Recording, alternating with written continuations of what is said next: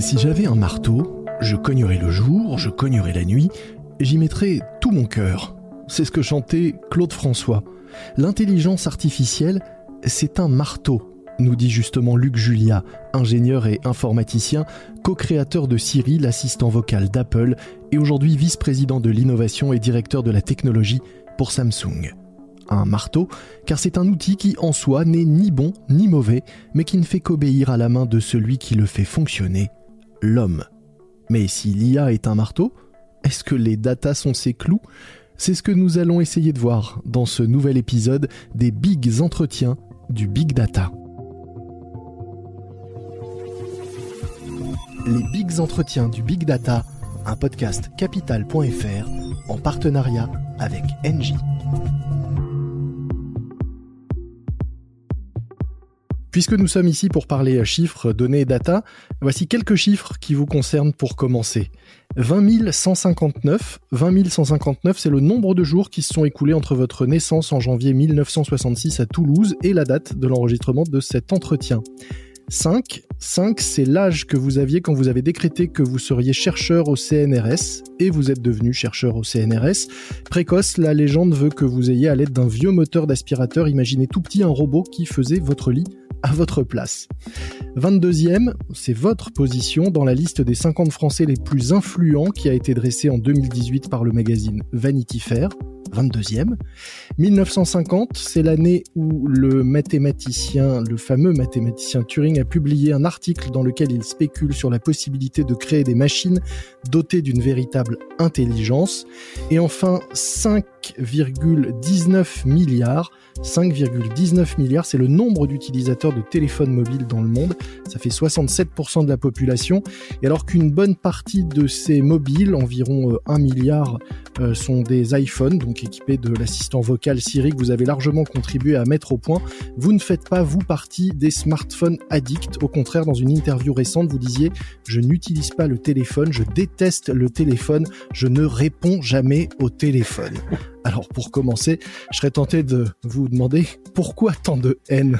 Bah, parce que bon, je trouve que, que l'interface du téléphone est interface absolument insupportable. C'est aussi insupportable, si vous voulez, qu'une souris qu'un clavier. Vous voyez, c'est pas du tout naturel pour moi euh, d'avoir un truc dans la poche qui sonne, qui vous, qui, qui vous, qui vous sonne en fait, hein, comme un domestique. Donc euh, bon, je trouve ça complètement euh, pas pratique du tout.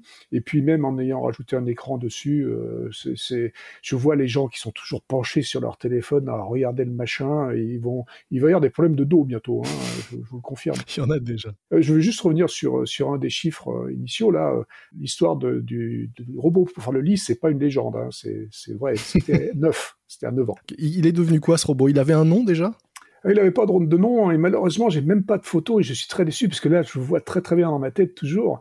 Il marchait très mal hein, et j'ai mis des, des, des centaines d'heures à le faire, donc beaucoup plus que de faire des milliers de fois le lit j'imagine. Il marchait très mal, mais il était très rigolo. Il bordait, hein, parce qu'à l'époque, il fallait border les draps. Hein, c'est pas comme aujourd'hui avec les couettes. Donc, il bordait le drap et il se déplaçait le long du lit pour border. Quoi. En gros, c'était assez rigolo. Il a déchiré pas mal de draps. Et, enfin, c'était, euh, ça marchait pas très bien, mais c'était très rigolo quand même. Dans les autres chiffres, tout vous semblait correct euh, Pas d'erreur de calcul ou de data de ce côté-là? Non, je pense que c'est à peu près bien. Euh, la Turing euh, et les années 50, c'est vrai que c'est un moment important pour l'intelligence artificielle et pour le départ de ce qu'on a appelé l'intelligence artificielle, de ce qu'on appelle toujours l'intelligence artificielle. Mhm. La réalité, c'est que euh, ça commence certainement beaucoup, beaucoup plus tôt que ça. Euh, moi, j'aime bien faire démarrer euh, l'automatisation, on va dire, euh, avec des machines qui calculent. À 1642, quand Pascal a inventé la Pascaline, qui était la première machine à calculer, hein, la vraie première machine à calculer, qui faisait des additions et des soustractions. Donc pour moi, l'intelligence artificielle, si, on devait la dater, si on devait l'appeler comme ça, elle daterait vraiment de ce moment-là. Vous n'aimez pas tellement d'ailleurs le, terme d'intelligence artificielle, vous préférez vous celui d'intelligence augmentée. Pourquoi? En fait, je pense que l'intelligence artificielle, le problème dedans, c'est intelligence. Donc c'est quand même embêtant parce que ces machines qu'on crée, elles ont strictement rien d'intelligent. Je pense que la seule intelligence qui est euh, sur cette terre, c'est à peu près nous. Mm-hmm. Et donc euh, les machines sont très très très très très loin de nous. Donc ce qu'on appelle l'intelligence artificielle générale, euh, ce qu'on appelle AGI en anglais, ça n'existe pas. C'est pas possible. C'est juste pas possible de matcher notre intelligence à nous. L'intelligence artificielle, si on avait à la définir aujourd'hui, moi je dirais que c'est une boîte à outils avec des intelligences artificielles dedans, des outils dedans. D'accord? Et donc, si je parle, moi, d'intelligence augmentée, c'est juste pour dire que c'est notre intelligence qui est augmentée par ces outils. Parce que dans chacun des domaines dans lesquels l'outil va être bon, eh ben, il va nous augmenter dans ce domaine particulier. Mais ça va être très, très euh, limité au domaine particulier. C'est pour ça que ces intelligences artificielles ne sont pas intelligentes, mmh. Pas comme nous, qui sommes capables de voir des choses beaucoup plus largement, beaucoup plus globalement elles, elles ne sont que spécialisées dans des domaines très très très particuliers et fins. Elles sont très fortes, plus fortes que nous certainement dans ces domaines particuliers, aux échecs, en calcul, etc. Mais elles ne sont pas intelligentes. Vous dites d'ailleurs, pour rester dans la comparaison avec l'outil, qu'une IA n'est ni plus ni moins qu'un marteau et qu'au final, euh, il n'y a pas de bonnes choses ou de mauvaises choses autour de l'IA, c'est simplement l'usage qu'on en fait comme on peut en faire d'un marteau. Exactement, c'est nous qui avons le manche. Hein. Donc pour tous les outils, et le marteau en particulier, on tient le manche. C'est-à-dire qu'on peut utiliser à bon escient, en plantant un clou, c'est super. On peut utiliser à mauvais escient en tapant sur la tête du voisin. Donc ça, c'est pas bien. Euh, et pour ça, un jour, on décide, bah c'est pas bien. La société décide que c'est pas bien. On fait une régulation et on dit, bah utiliser l'outil comme ça, c'est pas bien. C'est ce qui s'est passé avec le marteau, c'est ce qui s'est passé avec la bombe atomique, c'est ce qui doit se passer avec les IA. Vous avez écrit un livre, l'intelligence artificielle n'existe pas, pour essayer de démonter quelques idées fausses sur euh, l'IA. La principale est-elle qu'un programme d'intelligence artificielle est, est, autonome Parce que vous dites après tout qu'en réalité, ce que vous venez d'ailleurs de nous expliquer, c'est uniquement l'humain qui euh, dit à l'IA ce qu'il faut faire et qui façonne l'IA. Voilà, ben on peut reprendre en fait euh, ce que c'est que l'IA, les deux grandes branches de l'IA aujourd'hui, ce que j'appelle moi donc les IA. Mhm. Les deux grandes branches, ce sont que des mathématiques. Hein. On a commencé par de la statistique tout à fait au début, on a échoué rapidement, donc on est passé à la logique. Donc la statistique, c'est quoi? C'était en gros, on donne des données à cette euh, intelligence artificielle, on lui dit voilà des modèles, on crée des modèles à partir de ces données, et puis donc elle va réitérer ce qu'elle avait vu dans les modèles. ok? Ou l'autre branche, c'est une branche donc logique, où là cette fois-ci on donne des règles à l'IA, et puis euh, bah, elle va suivre les règles. Les règles, c'est nous qui les écrivons. Dans les deux cas, en fait, c'est nous qui décidons, parce que dans les deux cas, les données elles sont créées par nous. Ce sont par définition des données historiques. C'est pour ça qu'il peut y avoir des biais dans les données et tout ça. Donc ça, on peut en parler aussi. Mais donc ces données, elles sont historiques. Elles ont existé à cause de nous, grâce à nous. Et les règles, bah, les règles, c'est nous qui les édictons. Donc, euh, dans les deux cas, c'est nous qui en avons le contrôle c'est nous qui décidons. De temps en temps, on décide de biaiser les règles, de biaiser les données, mais encore une fois, c'est nous qui décidons de faire ça. Turing, dont on parlait tout à l'heure, a, prouvé euh, mathématiquement que l'informatique possède le pouvoir de résoudre tout ce qui euh, relève du calcul dans le monde réel. Est-ce que ça veut dire que euh, une, une, intelligence est donc théoriquement ou serait théoriquement capable de résoudre tout ce qui relève du calcul?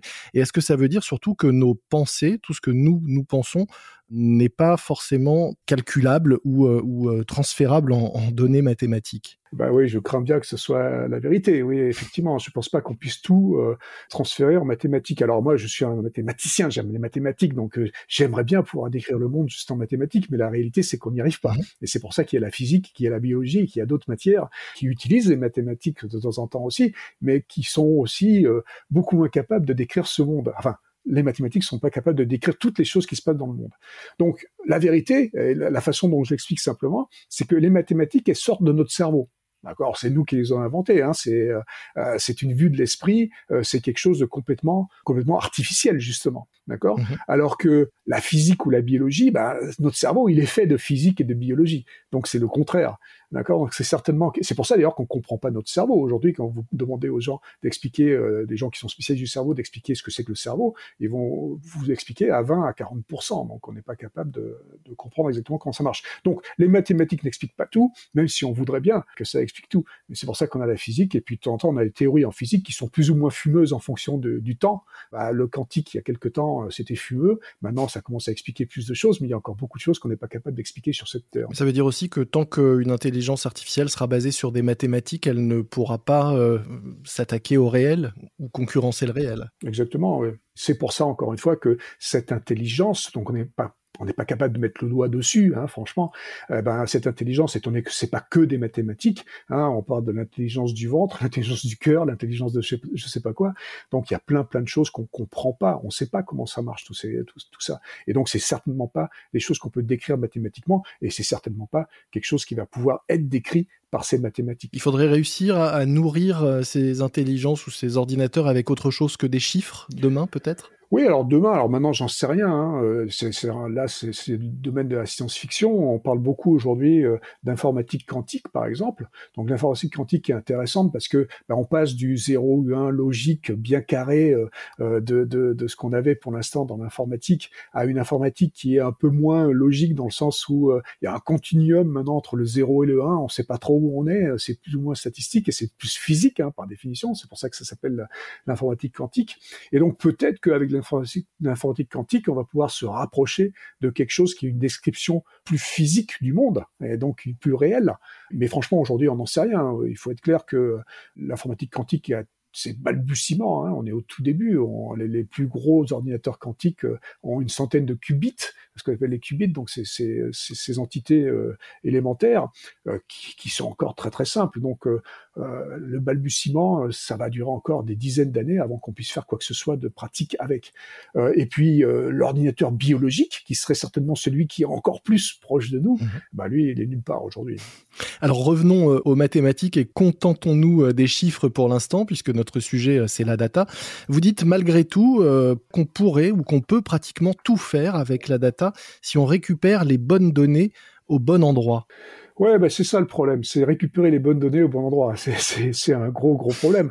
Alors on a des data scientists qui sont très très forts et qui vont pouvoir effectivement aller exploiter les data pour des choses très très pratiques et très concrètes. Donc euh, quand on va pouvoir regarder d'une manière beaucoup plus étroite un problème, on va certainement pouvoir récupérer les bonnes data pour ça. C'est pour ça que par exemple, si on prend euh, en imagerie médicale, aller chercher aller chercher un cancer euh, dans une dans une image médicale, c'est certainement quelque chose qui va être beaucoup plus faisable par des machines parce qu'elles vont pouvoir ingurgiter des milliers, des milliers, des millions d'images potentielles. Et vont pouvoir les comparer à une image et vont pouvoir dire bah tiens là attention il y a potentiellement la formation ou la préformation d'un cancer ou quelque chose comme ça. Ce qui nous à l'œil nu, malgré toute l'expérience que peut avoir un, radiologue, euh, il aurait beaucoup de mal de le faire parce qu'il n'a pas vu des millions et des millions d'images comme aurait pu le, voir la machine. Donc, aller chercher, aller mettre en face les bonnes datas, c'est important, mais comme je disais tout à l'heure, euh, il y a aussi des gros risques que ces datas soient biaisées. Ça dépend du domaine, ça dépend de ce qu'on est en train de faire, et puis des fois, il faut biaiser les datas parce qu'on n'a pas forcément toutes les bonnes datas qui sont euh, historiquement disponibles. Quels sont les biais les plus courants aujourd'hui?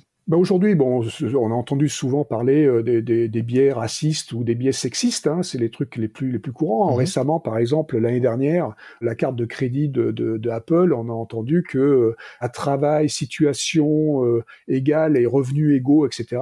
Entre un homme et une femme, la femme avait, quand elle demandait une carte de crédit Apple, eh ben, elle avait systématiquement la moitié du crédit d'un homme. Mhm. Donc euh, bon, euh, là c'est un biais évidemment inacceptable parce que encore une fois la situation était exactement la même, la seule différence était le sexe. Donc ça c'est ridicule et c'est des biais qui sont des biais historiques parce que historiquement les femmes avaient des situations moins bonnes, blablabla, et donc euh, historiquement l'algorithme était basé sur ces datas-là et elle donne donc plus aux hommes que aux femmes. Voilà. Donc ça, c'est des biais euh, classiques. Hein. On a eu beaucoup de biais racistes aussi euh, dans des choses comme des classements automatiques de, de CV, comme euh, des, choses comme ça où, où les gens, ben, ils étaient écartés par des humains à un moment donné. Et eh ben, étant donné que historiquement ils étaient écartés par des humains, les machines ont fait la même chose. Donc on peut débiaiser tout ça. Donc on va arriver, on va dire, bah tiens, il faut faire attention avec les gens de couleur, etc. Et puis donc on va on va débiaiser, on va remettre des poids et tout ça. Mais au moment où vous débiaisez, il est évident que vous apportez votre propre biais. Est-ce que ça veut dire aussi que euh, ces biais existaient parce qu'on se basait sur des datas euh, parfois anciennes euh, Vous l'avez dit, les situations entre les hommes et les femmes ont pu évoluer avec le temps. Est-ce qu'aujourd'hui, où on a l'impression que le recueil de données s'accélère, qu'il est quasi même immédiat dans tout un tas de domaines, ça peut être une façon de, de combattre ces biais que d'avoir de la data la plus fraîche possible? Oui, alors c'est évident que plus la data est, euh, fraîche, mieux c'est. Le problème, c'est que euh, même si on est capable d'en récupérer beaucoup, beaucoup à n'importe quel moment, il faut quand même aller la trier, aller, euh, aller lui la, marquer, parce que bon, il faut qu'il y ait une intelligence quelque part qui dise que c'est. Si j'ai des images de chats, euh, il va falloir que j'aille dire que c'est des chats. Donc il y a quelqu'un à un moment donné qui va aller euh, donner cette, euh, ces, ces, ces, ces, captions là, donc ils vont dire ce que c'est. Et, et, au moment même où on dit ce que c'est, des fois il peut y avoir là aussi un biais. Donc même si les datas sont fraîches historiquement, elles peuvent être aussi fausses parce qu'on a fait des erreurs. Pourquoi? Parce que l'erreur est humaine. Parce que nécessairement, quand, vous dites qu'une intelligence doit aller euh, identifier ou valider ces datas, c'est nécessairement, aujourd'hui, ce sera nécessairement demain une intelligence humaine. Oui, alors on peut faire des extrapolations, c'est-à-dire qu'on peut, il euh, y, a ce qui s'appelle du transfer learning, où on apprend dans un domaine et puis on, on fait passer dans un autre domaine ce qu'on a appris dans le domaine euh, précédent. Mhm. Donc ça, c'est, il y a des possibilités du coup de dire, ben euh, si j'ai un machin à quatre pattes avec des poils et machin, bon ben je savais que c'était un chat avant et maintenant c'est peut-être un chien. Donc il y, y, a des choses qu'on peut qu'on peut faire apprendre à la machine, qu'on peut faire inférer à la machine, mais même cette inférence va être quelque chose qui doit être défini par une règle, par exemple, qui va être définie par un humain. Donc de toute façon, euh, quoi qu'il arrive, à un moment donné, c'est ce qu'on disait tout à l'heure à propos du marteau et de son manche, nous tenons le manche et c'est nous qui décidons mmh. à toutes les étapes aujourd'hui. Ce qui veut dire que jamais une machine ne sera plus intelligente que nous jamais une machine ne sera plus intelligente du façon de, la définition d'intelligence qui est cette intelligence universelle et dans tous les domaines. Mhm. Ce que j'aime bien définir dans notre intelligence à nous, encore une fois, parce que je ne sais pas exactement ce que c'est, mais quand j'essaye d'en donner une définition mathématique, je vais dire que notre intelligence à nous, elle est infinie. Alors, je veux dire quoi quand je dis que notre intelligence à nous, elle est infinie? Je veux dire que n'importe quel domaine, on est capable d'avoir une opinion dessus, même si on n'a jamais vu le truc avant. D'accord? Donc ça, en gros, ça veut dire quoi? C'est-à-dire qu'on est capable de créer, de se créer une image de ce, de ce domaine dans notre tête, de se créer euh, une, une représentation de ce domaine dans notre tête. Donc ça, c'est la grosse différence entre notre intelligence, donc qui est infinie. Surtout nous, les Français, on est capable de dire tout et n'importe quoi sur n'importe quoi. On a des opinions sur tout. D'accord? Donc ça, c'est notre grande spécialité. Mais bon, blague à part, c'est ça l'intelligence humaine, c'est qu'on est capable de se mettre dans des situations improbables et de, de réagir et de, et de réagir plus ou moins correctement. C'est pas le problème, mais on est capable de voir quelque chose de nouveau. Tandis que les intelligences artificielles, par définition, quand elles vont être affrontées ou confrontées à quelque chose de nouveau, eh ben, soit elles vont faire du random, elles vont agir au hasard, d'accord Parce qu'elles savent pas, soit elles vont s'arrêter, elles vont pas agir du tout. Vous dites aussi, on maîtrise l'IA, c'est nous qui l'avons faite, elle est sous notre contrôle. Euh, au final, ça veut dire que nous serons donc toujours responsables de, de ce qu'elle fait? Les IA, donc, tant qu'elles sont, euh, encore une fois, mathématiques, euh, oui, on est responsable de ce qu'elles font parce que c'est nous qui les créons. Donc, comme on est responsable, en gros, alors la responsabilité du marteau, elle n'est pas dans celui qui fabrique le marteau elle en celui qui utilise le marteau. Mhm. Donc euh, les responsabilités, elles sont humaines à divers niveaux. La responsabilité peut être au niveau de celui qui la crée. C'est pour ça que moi je pense qu'il doit y avoir une éthique du scientifique qui crée les choses. Après ça, il y a une responsabilité de celui qui la vend. Donc c'est pour ça que je pense aussi qu'il y a une éthique d'entreprise qui doit être là. Donc celui qui va fournir ces outils, il doit aussi avoir une certaine éthique. Et puis après, il va, bah, c'est plus une éthique cette fois-ci, mais c'est une réglementation, une régulation au niveau du pays, au niveau de la société, au niveau de l'État, au niveau euh, du monde. Et là, c'est une régulation, une décision de nous de comment on utilise les choses, de comment on doit les utiliser. Est-ce que vous utilisez, vous, l'IA euh, au quotidien et euh, dans quel cas est-ce qu'elle vous aide, est-ce qu'elle vous sert ou est-ce qu'elle vous énerve? Bon, elle m'énerve rarement, franchement, parce que bon, je, je sais la dompter, je sais l'adopter, je sais comment euh, je, je, lui laisse le champ euh, que je veux bien lui laisser. Donc, euh, donc je suis un peu privilégié pour ça. Oui, évidemment, je m'en sers tous les jours. il se trouve que bon, ma maison, c'est Disneyland un peu. Hein, j'ai 219 objets connectés chez moi, et ces 219 objets connectés, ils interagissent entre eux, ils interagissent entre eux dans ce que j'appelle pas, alors, vous savez, on appelle ça Internet of Things, IoT. Mm-hmm. Moi, j'appelle pas ça Internet of Things, j'appelle ça Intelligence of Things, parce que ces objets, par un interopérant, ils vont me rendre des services qui ont l'air intelligents. Et donc c'est pour ça que pour moi aujourd'hui ma maison est une maison entre guillemets intelligente parce que je lui laisse le champ libre à ce que je veux bien qu'elle me fournisse comme service à un moment T en fonction de euh, d'une activité, d'un contexte euh, C, etc. Oui, par exemple, vous dites que vous pouvez euh, programmer la télé pour qu'elle sache quelle chaîne allumer quand vous venez vous asseoir sur votre canapé ou identifier que c'est pas vous et, mettre la chaîne préférée de votre épouse. Exactement. Donc en fonction de ça, et puis si on est tous les deux sur le canapé, ben il y a une discussion qui rentre comme ça rentrerait dans dans, dans la vie courante. C'est juste beaucoup plus facile. Et quand je dis que c'est Disneyland chez moi, c'est vrai que quand mes enfants sont à la maison, ben, c'est eux, c'est tout naturel pour eux parce que je fais ça depuis 1999, donc ça fait un moment. Quand ils vont chez des amis ailleurs, ils sont surpris que ça se fasse pas automatiquement, que les toilettes s'allument pas automatiquement quand ils rentrent. Enfin, des choses idiotes, mais mais des, des, choses comme ça qui sont complètement, ben, ce que moi j'appelle de l'intelligence pratique, qui est tout à fait agréable. Et donc cette intelligence artificielle elle est utilisable tous les jours, évidemment, donc dans ce contexte-là. Mais après, il y a les intelligences artificielles dans les autres domaines qui sont tout à fait agréables, que ce soit pour euh, traduire un texte, que ce soit pour, euh, pour avoir des, des conversations avec des gens, pour se transporter quelque part, etc. Les intelligences artificielles sont partout et vont être de plus en plus dans tous les domaines, parce que tout ce qui est automatisable, tout ce qui est répétitif et fatigant globalement. On a commencé avec la robotique et la robotique c'est une forme euh, d'intelligence. On peut automatiser de plus en plus de choses autour de nous. Votre maison euh, Disneyland, elle accumule des, données sur vous, sur vos habitudes, sur ce que vous faites. Est-ce que euh, vous en avez en permanence conscience? Est-ce que vous faites attention à quelles données euh, sont récoltées et à l'usage qui peut en être fait ensuite? Oui, bien sûr. Alors donc justement, donc, parce que je suis un peu un privilégié et que je fais attention à ces choses-là, ma maison n'est pas connectée à l'extérieur, par exemple. Donc elle est connectée uniquement à l'intérieur. Il y a quelques objets qui sont connectés à l'extérieur parce que je veux pouvoir y accéder depuis l'extérieur. Mais la plupart du temps, tout se fait en, vase clos. Hein, donc c'est sécurisé. C'est jamais vraiment sécurisé, rien n'est vraiment sécurisé, donc faut pas non plus euh, exagérer. Mais je fais effectivement attention. Je mets le moins de choses possible sur ce qu'on appelle le cloud parce que je n'ai pas besoin. Euh, et, que franchement, ces objets, ils sont tous à la maison, ils, interagissent entre eux et ils ont besoin de choses et de contextes qui sont des contextes complètement locaux.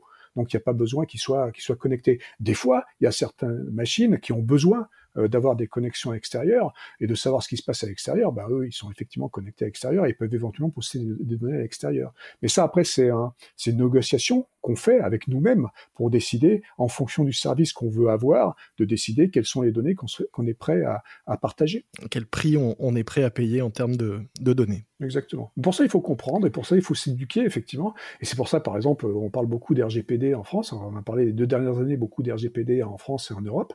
RGPD, pour moi, est est une avancée extraordinaire pour les gens parce que même s'ils n'ont pas forcément compris au départ ce que c'était et ce que ça voulait dire, eh ben le fait même qu'il y ait une loi, c'était euh, une démarche euh, éducative.